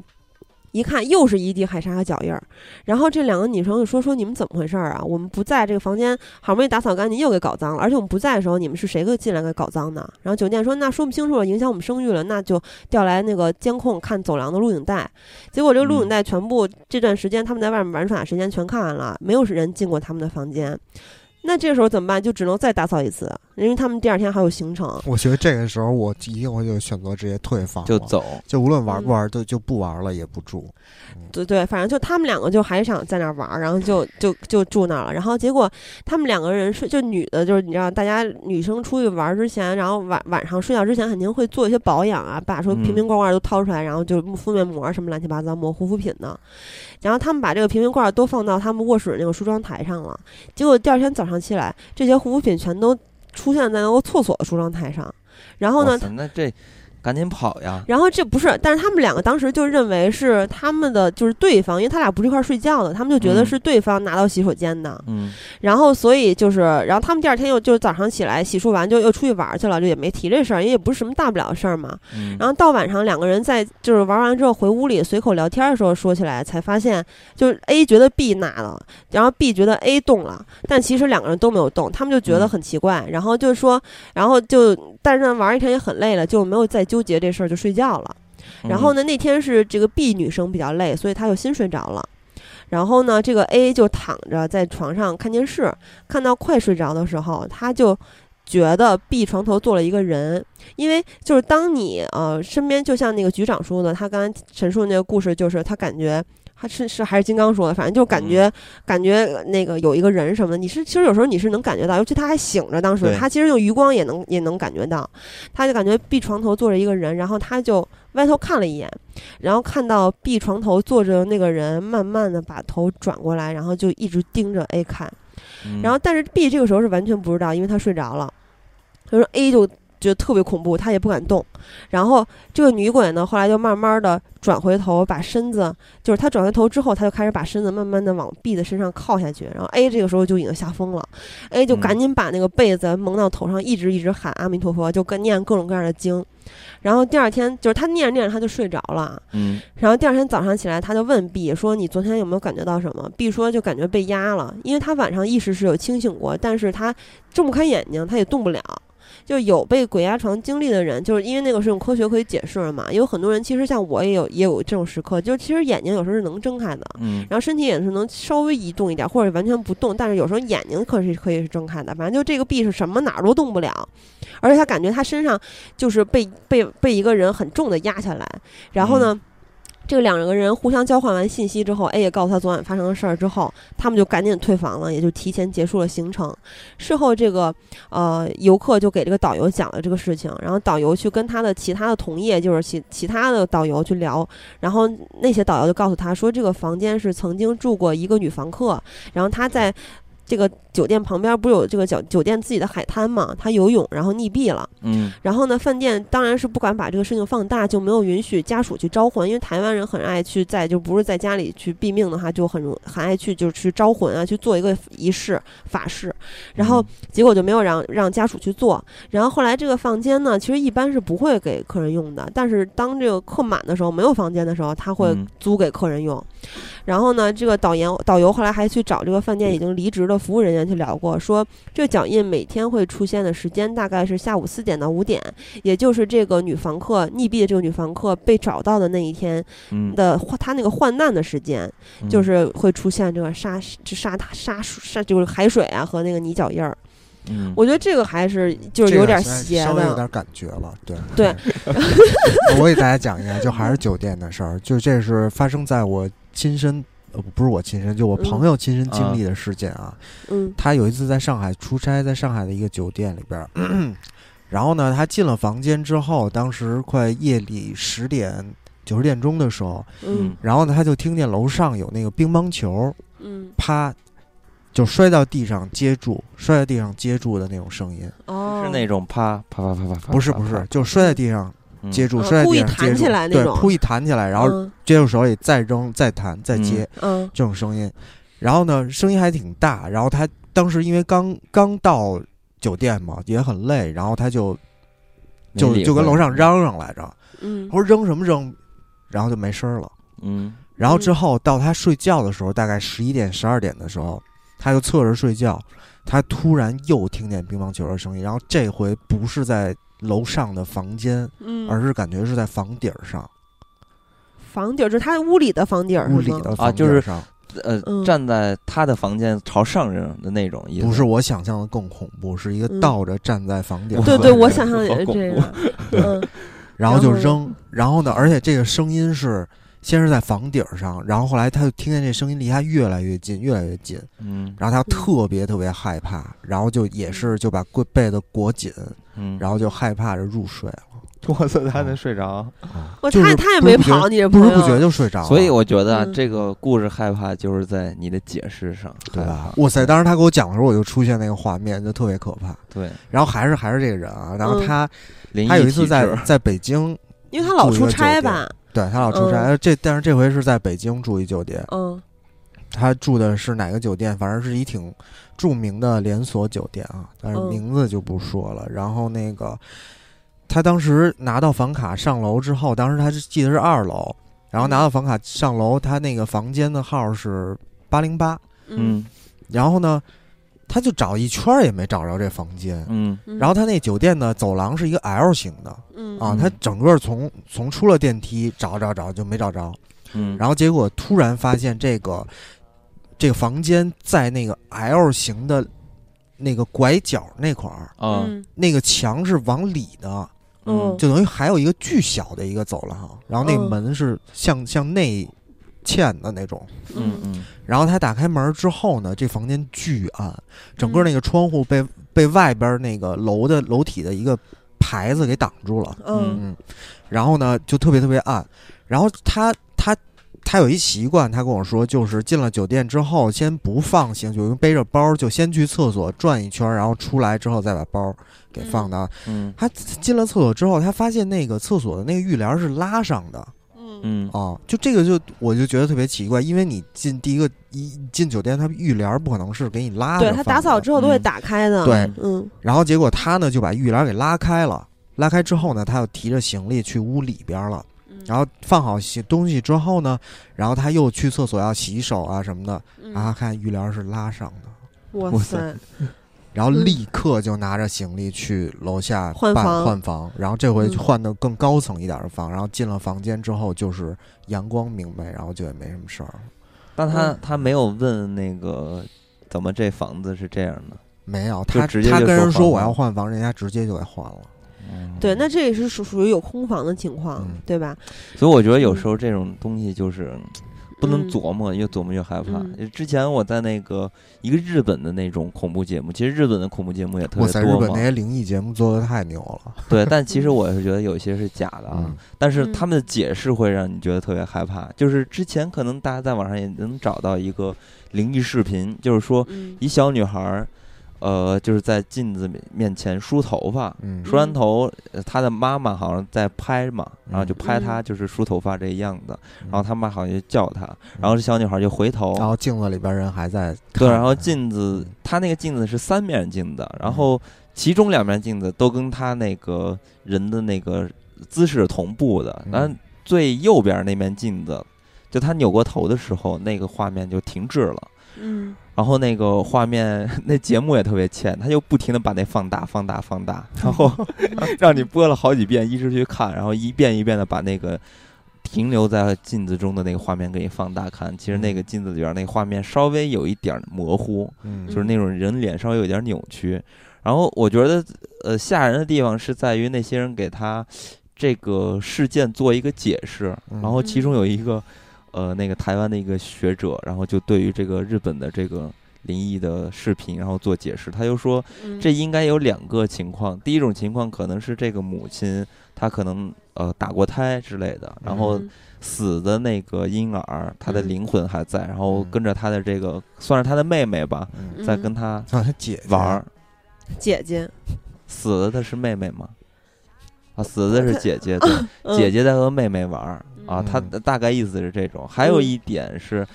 就第二个解释，我觉得特别欠，就是说在家里边儿啊，尤其是这种镜子，它本身就是会吸灵，它有这种功能嘛，所以嗯。它是对这种磁场会有一种破坏，对，所以它会嗯。吸，呃就是吸进来一些比较奇怪的东西。嗯。所以说，它可能在这个屋子里边儿本身就有一些不干净的东西，嗯，然后呢，这个小孩儿他就说啊，他说，你看有时候这种小朋友，你不嗯理他的时候，他就突然自己在那儿哈哈哈在那儿笑，在那儿玩很高兴。他说这很有可能就是那些鬼怪在跟他玩儿。对，就像《美恐第六季》里面那个小女孩儿嗯你跟这种解释就特别欠呀、是因为这就是真实生活中经常发生的事情嘛。还有那小孩儿就是莫名其妙笑，哭啊，就是有的小孩儿就是为了博取关注、对啊就像那僵尸小 说，对，但是你看被这些什么大师什么的一说，就特别嗯欠啊，说的人的人特害怕。对，因为这也是咱们从小到大在恐怖片里面看到的，因为敬鬼有嗯很多很多电影都拍了，嗯所以说咱们就是。就像之前咱们恐怖戏里面的金刚说的，就是你脑海里面会有一个潜意识，你自动就会去。像我就我听到他解释，我就会觉得很有道理，对因为你你一个潜移默化的一个深远的影响，慢慢慢慢的去影响在你的脑海里根植。这就是暗示嘛。对然后其实对，刚才局长说到换房，我还想插一个故事，就是，呃，也是这个节目，就香港的这个节，呃，台湾的这个节目，然后，然后就这个有一个嘉宾，他提到说，他有一次在马尼拉宿务，十点回到饭店，然后呢，他先回到饭店呢，然后说这个女鬼十一点多才回来。就还是嗯那个能看到女鬼的大师，这大师就说说，啊、那他就想的是我睡我的，你睡你的，就嗯还是本着相逢是缘的原则。嗯然后呢，这个女鬼，因为她是在外国嘛，这个女鬼她说穿着菲律宾的那种晚礼服，嗯然后这个女鬼就属于那种根本就不让你睡觉、不跟你相安无事的那种鬼。嗯然后这个女鬼会四十分钟到一个小时，不停的去开那个玄关的灯，因为一进门，嗯宾馆一进门就是玄关嘛，玄关完了之后就是你的房间啊，或者是厕所。然后他嗯就是开完玄关的灯，然后就关掉，然后呢，她接着就去开厕所的灯，然后嗯再关掉。然后再去开玄关的灯，就这么着周而往复，一直嗯到六点多，就是他这一宿根本就没法睡。嗯然后呢，他实在受不了了，他就说：“那我要换房间。”就是他去楼底下去换房间了，就跟前台说。然后呢，就是他就说啊，如果你真的不了解这里面的情况的话，你会非常非常害怕，因为他嗯换完房间之后，这个女鬼又跟过去了，他要去他的嗯新房间去开玄关的灯，然后再关掉，然后隔一段时间再去开厕所的灯，再关掉。那他会一直跟着他吗？然后这个他说这个命理大师就说说，他就跟这个女鬼说，你怎么跟过来了？那个房间我已经让给你了，你回去吧。然后这样那女鬼才回去，这个才了结。然后他那天晚上才 睡觉。我突然想到，他讲这个，突然想到一个俄罗斯做的一个恐怖游戏。那游戏就是有一个人，他车抛锚了，然后他发现了一个房、房子，然后他想就是他到这个房子里边儿，然后呢，这个过关呢，就是说他当夜晚来临，然后这个房子里边会闹鬼，他首先必须得把所有的灯全部打开，嗯，然后这个鬼会去关灯，嗯。然后呢，他得等鬼一关灯，然后就得把灯赶紧打开。我的追要不然着鬼，那要不然这鬼一关灯，这鬼就会从房间的各个角落爬出来，然后只要嗯。碰到他就死了。嗯。哦，然后这还挺有意思的。那他这里边是真有鬼吗？那节目里？有游戏。不是游戏哦游戏游戏里边哦哦对游戏里边真有哦。鬼。然后其实还有一个，这个我真的觉得是挺恐怖的，嗯就是呃，这个节目不是这个故事的名字叫做《红血症》，嗯是呃参加这个节目的那个嘉宾里边不是有一个台湾的小明星，一个女演员吗？说她把自己的故事都起到 起上名字，不是我我起的。哦，然后这个小女演员她有一个好朋友是一个医生，然后呢，这个医生就给她讲了一个事情，她觉得很离奇的。故事就叫乒乓球，然后，第二个故事叫酒店的浴帘。然后反正就是这个医生就说说有一个女的中年妇女来找他去看病，但是这个病例很奇怪，所以他这个跟这个女明星讲嘛。就说这个中年妇女，她的脸上一点一点布遍布了全脸的那个红点儿，然后医生就说你为什么会红斑狼疮，不是，是说是叫红血症啊，我不太明白，反正不太懂这个病。嗯然后医生就问他说：“你脸为什么会这样了？”然后这女的就说：“她两周之前去台中的一个民宿住，这个民宿也是挺有名儿的，经常会发生一些就是灵异事情的民宿。嗯因为之前那个导游也有讲到。然后呢，她就在这个民宿的小木屋里面睡觉，睡到半夜的时候，突然感觉到脸上湿湿黏黏的。”然后他就用手去一摸，因为他那时候睡得朦朦胧胧嘛，他摸完了，一看就是因为那个酒酒店，像刚才局长说那个房间是纯黑的，是因为它没有自然光。按理说酒店其实是有一点点自然光的，然后，然后他就借着那个微弱的光一看，说手上全部都是血，然后呢，嗯他往上一看，看到屋顶有一双红色的小鞋，那双鞋在滴血，然后他就吓疯了，他就赶紧去那个呃擦掉，然后去洗脸。然后隔天早上起来，他就觉得这个事儿太假了，应该是一个梦或者是一假象吧。嗯或者就是我看到幻觉了之类的。但是第二天早上起来，他跟他朋友会合的时候，他朋友就说你脸上有很多红色的点点，然后。他就联想到说，那昨晚那个事儿难道是一个真事儿？因为昨天那个血应该是就滴到脸上的那些点嘛，留在脸上了。嗯然后他就赶紧去跑到这个小女明星的这个朋友医生来看医生，但是事与愿违。后来呢，这反正就是这个医生说说他他身上的红色点点慢慢慢的全部都变成了紫色，然后从这个嗯紫色的点儿里面。然后当然也就蔓延到了全身啊，然后这些全身的这个紫色、红色变成紫色的点儿，最后都流出了黄绿色的脓，然后全部都破掉，这个脓水破掉，然后流了一嗯床，这个人就去世了。然后后来这个医生，呃，就是因为这个医生他那个病人来去看找他来看病，为什么知道他是因为这个病人的一个好朋友之前就一直找这个医生看病，然后后来这个病人不是去世了吗？这个病人的好朋友就跟医生说。他们后来其实有在这个，呃，宾馆去问过那个红色鞋是怎么回事儿，说原来这个是就是小木屋在建设的时候，曾经不是一片工地嘛，去建这个小木屋，然后那个时候的建筑工人都是男人，然后有个小女孩在这边玩儿，不知道这个小女孩到底是被强暴致死的还是怎么死掉的，只知道这个小女孩的死状就被警察发现的死状是手脚都被砍断，然后盖民宿的时候他们不是要镶木头嘛，然后所以就是她是在那。地方去被被肢解、被杀害的，然后所以那个盖民宿那个木头，他就那个脚就可能也不是因为怨念还是什么，那双鞋就会留在了那个木头，那个木头可能就正好镶嵌到了那个那个民宿那个天花板上，所以他那个时候看到那个应该也不是不可能是真的，那脚粘在木头上那么多年，他就还是一个怨念，应该是那样的。反正就是他这个女人的死状特别特别的恶心，就你想起来那个黄绿色的脓都特别恐怖。然后还有就是，他们还讲了一个事儿，就是这个咱们非常熟悉，因为咱们是在南京上学的。但我觉得这特别扯，就是当时有一个命理大师，就另外一个命理大师看不到鬼那个，他说他被台商邀请到南京去看风水，这个其实很正常。台商要在咱们大陆去买买地呀，或者是去做一个饭店啊之类的，他肯定他们他他们有习惯，就是经常会找他们台湾的这些命理大师去看风水，就跟香港一样嘛。然后他当时被安排是住在郊区的一个饭店。然后他说，他进饭店的时候就感觉到一股风出来吹进来，他感觉他很凉，就很冷。然后呢？他就没有在意，然后他就去洗澡了，然后洗一洗，听到那个厕所的门被推开，因为他在进厕所之后，他是有有记得他是有关过门的，然后他就感觉那个门被推开，然后后来呢，他就觉得很奇怪，然后后来他去上厕所的时候，他就看到厕所里面挂着的毛巾自己卷起来了，就跟那个电动卷毛巾机似的，自己就眼睁睁的看着毛巾自己卷。对，因为他这个宾馆里面会挂一些毛巾或者浴巾嘛，他看到那那毛巾就这样。自己自己一个卷起来了，然后他当时就觉得特别特别恐怖，然 后。然后后来他睡觉的时候，他说感觉这块特别扯。然后这一系列的事情发生完了，他就睡觉。睡觉，他说感觉有鬼靠过来。他说一般你一睁开眼的话是看不到东西的，就是除非那种特别厉害的鬼，他会让现身。他所以说他他就故意眯着眼，等鬼靠近了之后，他一脚踹过去，然后然后 然后隔天他他这个脚就流血加红肿就瘸了。然后他他踹过去的时候，他说他不小心踹到了墙壁，然后然后 然后。当时，当时我在想，那你是不是踹到墙，所以你脚最后就红红肿了，然后瘸了？反正总之吧，因为他他跟弟弟一块儿去，他弟弟就住他隔壁的酒店房间，他弟弟就听到了声音嘛，他弟弟就过来问他，那到底是不是发生了什么事？然后他说。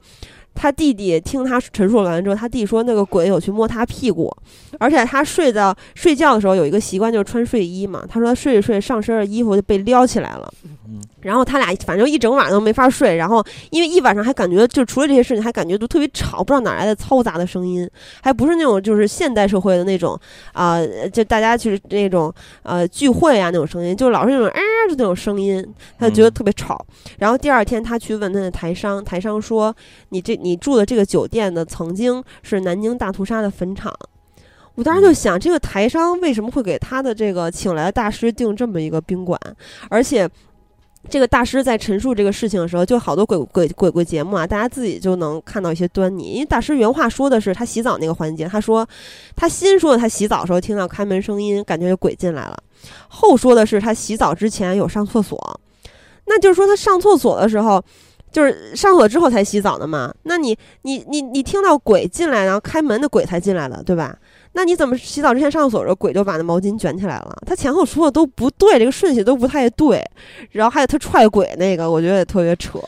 对，虽然最后说这个是最扯的，但是呃，其实这个节目里面有分享，就是台湾这些民众和命理大师他们去总结的一个饭店住宿“天龙八部”，这个“部”是不许的“不”啊。嗯，就是呃，有八个注意事项。我觉得在这么一个出行，呃，大家都有出行计划，可能就是清明啊，或者是之后的五一啊，因为现在有很多的小长假嘛，很多人都要去出去玩去，会分享给大家，大家可以注意一下。如果相信的话。嗯然后比如说第一个就是订房的话，一定不要订边间，就是酒店走廊尽头的房间、嗯或者最靠边的房间，千万不要订这样的房间。第二个就是进门，进门一定不要立刻进房，就是要先敲三下门儿，对你这个酒店的房间，然后呢把门打开，就是其实就是干嘛呢？就是给里面如果有灵体的话，给人家时间让人家出去，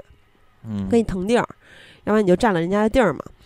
然后第三个就是拖鞋，拖鞋这个其实之前咱们在呃节目里面也说过，就是不要整齐的放鞋，就是你睡觉之前放床边的话，也不要，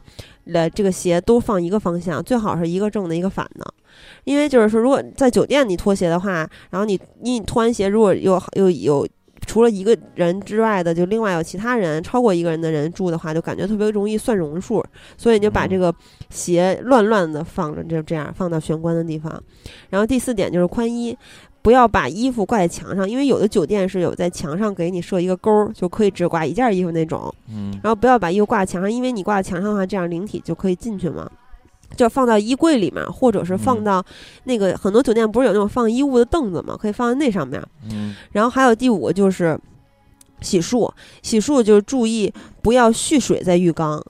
然后当时这个节目这个说到这一点的时候，陈为民就问说：“那我想泡澡怎么办？”他说：“你泡澡是可以的，但是你要蓄完水立刻赶紧泡，不要没事儿的时候放一缸水在那里放着，因为大家就喝了，就比如说不是，比如说鬼水灌坛啊这种，其实很多鬼片儿里面也都提到，水是一个特别容易传递这个就是什么灵界这些东西，反正水是一个特别危险的载体，就跟镜子一样。嗯然后第六个点就是厕所，就是不要一进门就直接使用马桶，就你第一次上厕所之前，一共一定要就是先摁一下马桶冲冲那个干净水冲一次，冲完这次之后再使用，因为。就是厕所这马桶这些也是，就是呃非常容易聚集一些脏东西的地方，啊，然后还有就是第嗯。七个就是入夜，入夜了之后千万不要打开门窗和衣橱，然后第八个就是活动，就是晚上你在酒店里面的话，千万不要大家聚集在一起讲鬼故事，或者是玩笔仙儿、碟仙儿这样的招鬼游戏，嗯，特别扯。哎，反正就是 好多这个恐怖节目里边还是属于呃为了挣一份通告费嘛，对对对，也是然后编一些嗯故事。你看那康熙里边儿那些 上台讲鬼故事那些，好多其实也都是编的。反正嗯其实是可信度都要打一个大大的问号。嗯但是最后再讲一个啊，嗯就是这件事情现在拿出来听的话，会有不同的这种感觉吧。然后这个故事是由那个黄贯中说的，然嗯，后就是朱茵老公是吧？对他其嗯实这是属于 Beyond 的这么一个故事。对，就是在黄家驹去世之前发生的事情。黄贯中说，呃，他说这件事情的时候，其实已经是家驹去世了，然后他嗯接受这也是上节目里边提到的。他说，在这个黄家驹马上事发的那个临近的那段时间段里边啊，他说他似乎感觉到黄家驹自己感觉到自己好像出事儿了。他为？什么这么说呢？是说有一天，这个黄家驹突然跟黄贯中说：“我把我这个什么扩音器啊、嗯吉他啊都送给你吧，嗯也不是卖给你，就是都都送给你吧。”就是你想啊，对于这种玩音乐的、玩乐队的人来说，喜欢呃摇滚乐啊之类的，然后也是干这行的人来说，就觉得这都是他们吃饭的东西嘛，不应嗯该说都送给我。他就觉得这件事情非常的奇怪。因为他买了套新的给自己。没有没有，他就是说要把东西全送给他，然后黄贯中就拒绝，他说我不我不要，你说有毛病啊，你这你你的这个吃饭的东西都送给我，我不要，这件事儿就过去了，然后又没过了多久，也是嗯越来越临近他们去那个日本做演出的时候，然后出事儿的那那个时间段，然后他就发现那个黄家驹突然跑过来跟他说，他学会一个新的技能，嗯，然后 黄贯中就说什么技能啊？黄家驹就是说，你看我往上跳，往下跳，他就从那个沙发上往还是床上往地面上跳，就来回跳啊，一直跳。他就说，你看没事儿，我我跳的特别好，我就绝对不会发生什么任何的事情，因为黄家驹去世其实就是那舞台上嘛，给嗯吊响了。出的事情嘛，所以他就说，是不是黄家驹他自己能感觉到自己要出现什么事情了，所以他再嗯去练习，去避免这件事情的发生嗯嗯啊。然后就是现在听起来就你会觉得这个事情挺离奇的，但是我觉得这可能是确实是黄贯中可能或者大家对于黄家驹的喜爱，然然后嗯自己有这种感触，然后就也是心理暗示吧，把这种东西给放大了。对，这个其实也很正常，就是你身边的好朋友或者说事业伙伴突然去世了，然后你去回想他之前一些事情，你觉得有一些不合常理的举动，对吧？嗯然后所以又结合这件事儿，就觉得这些举动更不合常理。嗯，所以这些灵异的节目还有灵异的故事，其实还非常多的。但是我一直都坚信，就是人必须要自我内心要强大，才可以。人定胜天。对，就是你说到强大这点也是，如果你负面能量比较多的话，比较懦弱的话，也是、嗯呃，之前我有看过一个香港节目，也有说，就是这样的人特别容易被鬼上身，这样如果身体不好就更危险。嗯，呃，所以咱们本期节目就说这么多，但是好像我给忘了提最重要的一个人了，就是嗯罗兰，罗兰嗯女士。罗兰女士其实就是大家看了很多这个香港的恐怖片儿，都有她出演。其实呢，她在这个灵异节目也、嗯也是占有一档位置的。嗯呃，香港有一个那个灵异节目叫做《区区有鬼故》，这就是嗯罗兰主持的。然后罗兰给大家讲古鬼故事的时候，就比我们讲的好太多了。人家那个语调，你知道吗？还有长相。呃长相、语调，而且打的那光也是对跟那其实。人家罗兰就是嗯不是说人不长得恐怖啊，是那光打到他脸上就那个老是特恐怖。光也是也是那种阴阳路里边那种光，绿光，嗯然后从下面打上来的那种。反正嗯呃，就是，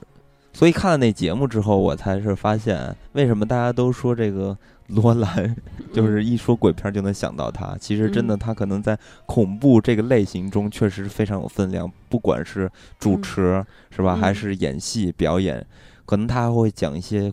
就是灵异故事之类的这种，所以我觉得大家有兴趣的话，可以找一些港台的、香港的吧，尤其是香港的这些比较有名的，还有有线嗯怪谈啊、之类的这些节目来看一看。啊，但刚才我说那个前提是第六度空间嘛，对，但前嗯提是你必须要听得懂粤语。好多嗯香港的这个灵异节目，它是没有翻译的。或者一段有一段没有。对对对，那就看台湾的吧。对，我说那就是台湾但是。台湾的真的是太假了，太搞笑了。对，所以呢，咱们本期就到这里，跟大家说再会。再会。